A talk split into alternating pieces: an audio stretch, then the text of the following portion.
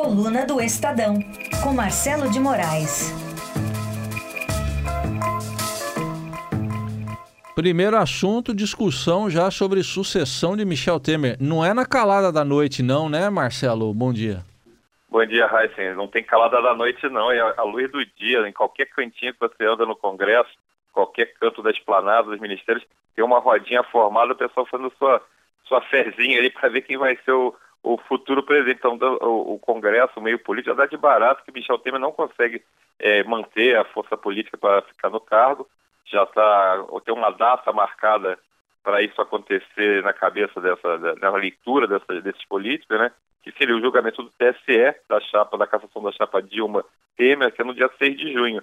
Então a articulação está comendo solta, não tem mais nem desfaz. O pessoal não. Sabe aquela coisa? Não, não, não desfaz nem a rodinha da conversa quando chega o Temer, entendeu? Já está de, já tá desse nível o, o, o, negócio. O Temer vai tentar é, se manter, não quer renunciar, não abre mão de, de, permanecer no cargo, mas todo mundo encara isso como uma saída, o julgamento do TSE como uma saída honrosa para ele. É melhor você sair por causa de um crime eleitoral do que por um crime envolvendo corrupção. Então, seria um jeito de afastar a crise né, do, do, do, da cadeira da presidência da República, né, você trocaria obrigatoriamente o presidente, e agora o que está se definindo é quem será o sucessor, quem será o quem serão os candidatos a essa disputa que é de forma indireta, caso se confirme. E na base governista, a grande aposta que cresceu nos últimos dias é o nome do senador Tasso Gereissati, que está presidindo interinamente o PSDB e está fazendo, tendo é, uma aposta pela sua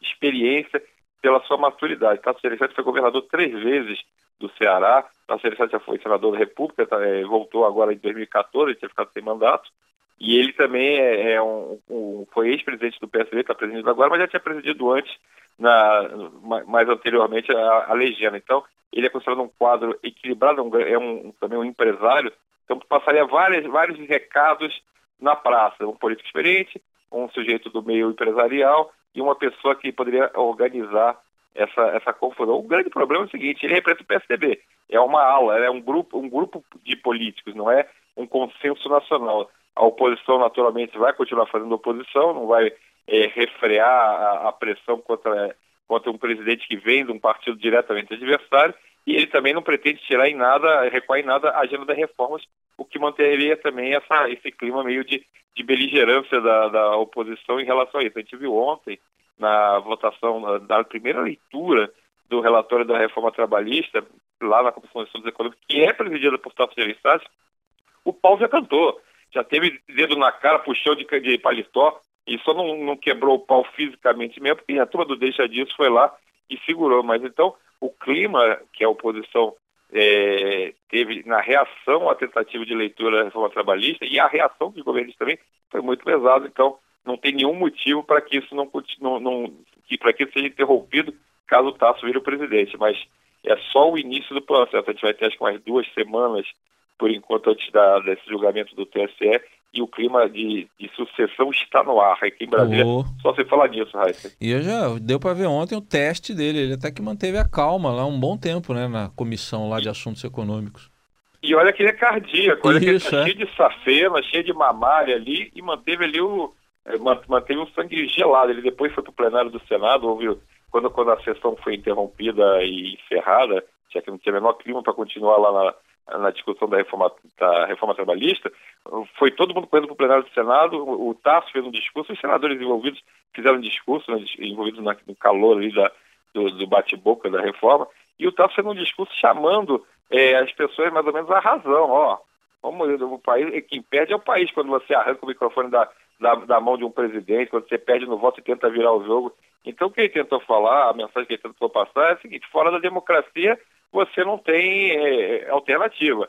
Mas o problema é o seguinte, a oposição está realmente beligerante contra reformas, ela é, um, é uma, uma bandeira deles é, é, criticar a reforma que está sendo apresentada pelo atual governo, é legítimo que eles protestem, não é legítimo é quebrar o pau, mas é legítimo que haja proteste. Então, vai ser difícil o, o, o governo conseguir, qualquer governo, seja o atual, seja um eventual governo que o suceda, vai ser difícil manter um, uma relação calma e tranquila em relação à discussão das reformas. Mas só que é o seguinte, é, não tem vácuo na política, né? Temer saindo, alguém vai ocupar a cadeira brevemente e esses grupos estão se movendo muito rapidamente. É. Hoje tem uma reunião do Tasso Gereissati, inclusive, com a bancada dos deputados do PSDB na Câmara, uma reunião que estava prevista para ontem, mas por causa da confusão da reforma trabalhista acabou sendo adiada, porque não tive horário para fazer essa reunião, já que o Tasso estava envolvido na, na, no comando da reunião da, da Comissão de Assuntos Econômicos. Hoje, o que, que ele quer? Ele quer conversar com a bancada e meio que alinhar a turma ali. Não, ele não vai pedir voto, naturalmente, não está nesse ponto de escancarar assim, mas ele está se apresentando ali para o jogo como no, um dos novos líderes do PSDB nesse momento de tanta turbulência é. política. Vamos lembrar que já não estava fácil para o governo, por exemplo, na reforma da Previdência, antes do escândalo todo, já não estava fácil, agora mais ainda, né? É, e vamos lembrar que a reforma trabalhista é a mais fácil das reformas, porque ela não precisa alteração de Constituição. Então ela precisa de poucos votos para passar. É maioria simples.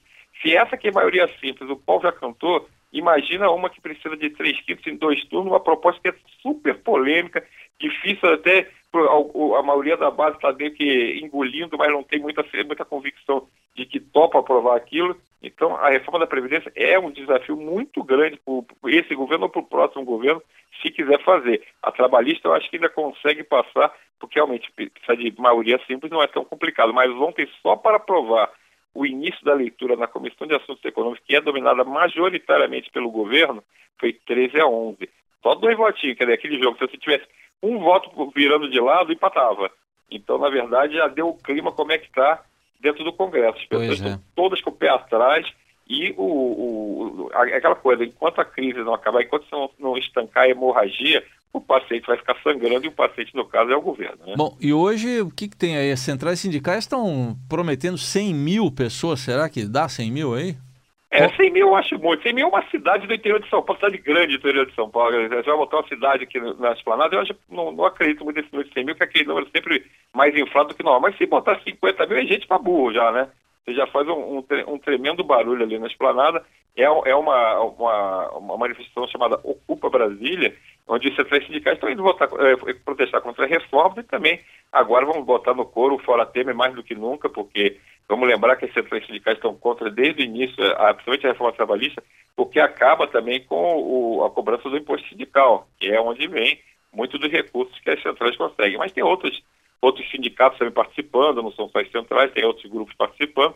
Vai ser um, um, previsto para começar uma marcha saindo lá do, do famoso Mané Garrincha, né? O Mané Garrincha, que ontem a gente falou tanto aqui, por causa da operação que foi deflagrada e prendeu dois ex-governadores do Distrito Federal e mais o, um ex-vice-governador, né? Porque foi superfaturado, então agora vai ser a sede da saída da marcha que será feita até o Congresso. Então a tendência é que a tarde inteira tenha essa manifestação. Vai ser de tarde, está previsto para começar duas da tarde, vai ficar até as cinco, seis da tarde. E assim, a segurança super reforçada porque tudo que o Congresso, não, o, ali, o comando do Congresso não quer é que tenha novas invasões, novo quebra-quebra, porque aí realmente você acaba de tacar fogo no país e o clima já não está fácil, né, Raíssa? Certamente, é hora da, da classe política, né? Ter classe, pelo menos. É, mas aí vai ser difícil. É, né? vai ser difícil. Não, não estamos trabalhando com esse artigo no momento. Não, não.